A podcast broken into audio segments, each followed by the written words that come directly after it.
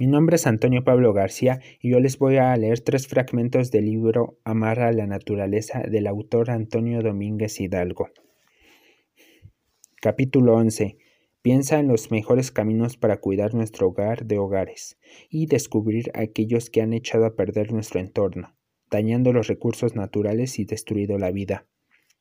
Al hacer esto podremos entender hasta dónde llegan los límites del progreso qué no debemos hacer con nuestro mundo y lo que podemos efectuar en bien de su conservación y perfeccionamiento.